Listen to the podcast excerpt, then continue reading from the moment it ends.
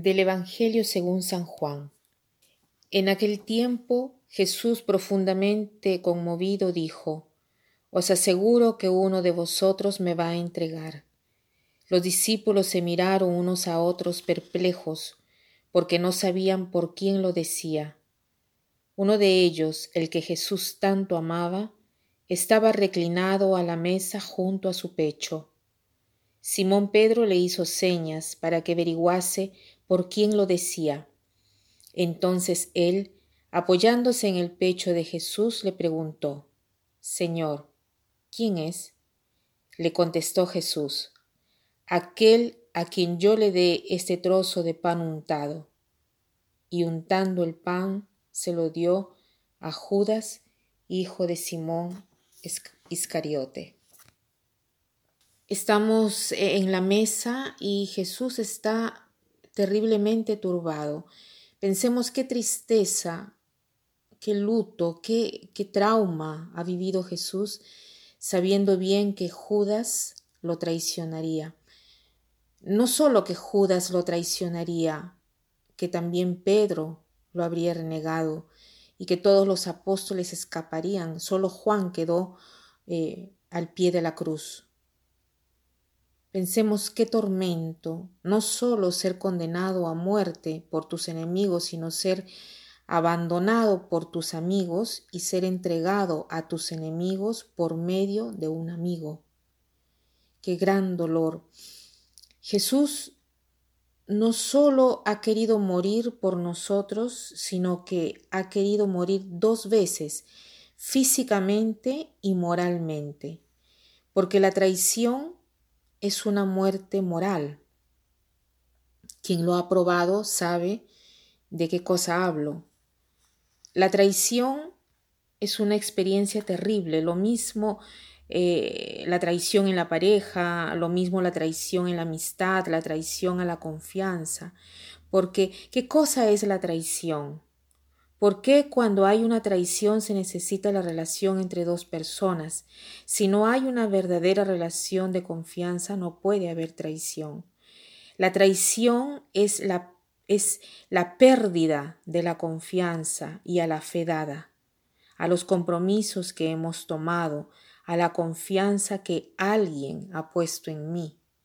Es terrible esto es, un verdadero, verdaderamente es un trauma para quien sufre eh, la traición.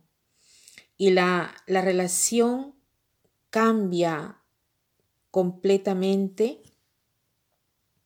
Por lo general, eh, quien, quien, quien sufre la traición se pasa de la rabia a porque se piensa, ¿no? Qué estúpido que me he confiado de esta persona. Se pasa de la rabia a la venganza.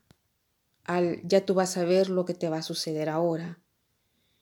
Pero nada de esto encontramos en Jesús. Jesús hoy nos enseña de cómo vivir la traición, qué cosas se experimenta cuando uno es traicionado, porque Jesús no esconde su fragilidad, el ser vulnerable, él está profundamente turbado, pero al mismo tiempo nos dice cómo comportarnos cuando somos traicionados. ¿Cuál es el comportamiento? ¿Qué cosa dice Jesús cuando le preguntan quién es el que lo traicionaría? Y él responde, aquel a quien le daré el pan untado. Este, este dar el un bocón, ¿no? Este dar un pan untado, un bocón mientras se come en la mesa. Este era un gesto que se hacía cuando había un comensal particular a quien se le quería dar honor. Pensemos que Jesús ha dado a Judas justo este pedazo de pan, que era el bocón de honor, sabiendo que sería él quien lo traicionaría. Qué gran amor sin medidas. Entonces, ¿cómo nos debemos comportar con las personas que nos han traicionado? ¿Cómo lo ha hecho Jesús? No pensando en la venganza, no pensar en la venganza, no pensar diciendo qué estúpido que me he confiado, sino continuar a amar a la persona como si no nos hubiera hecho el mal. Solo eso llevará a la persona a que se arrepienta.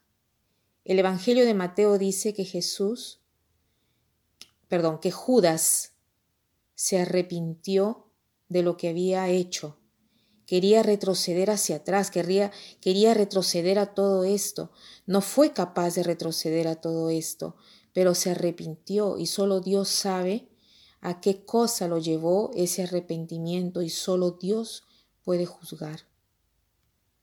De todas maneras, una cosa es cierta, que si nosotros continuamos a amar a quien nos ha hecho del mal, solo así podemos esperar un cambio en esa persona, solo así podemos esperar en ese cambio. Entonces, hoy pensemos en la persona que nos ha hecho del mal, pensemos en la persona que ha traicionado nuestra confianza y pensemos también en nosotros, porque nosotros cuántas veces hemos traicionado la confianza de alguien. Tratemos de imitar a Jesús, de encontrar el modo de hacer sentir a esta persona amada, porque queremos amar como amó Jesús y pidámosle a Él de prestarnos su corazón para poderlo hacer porque solos nosotros no podemos. Y para terminar, quiero leer esta frase que dice así, acepta lo que es, deja ir lo que era y ten confianza en lo que será. Acepta lo que es, Deja ir lo que era y ten confianza en lo que será. Que pasen un buen día.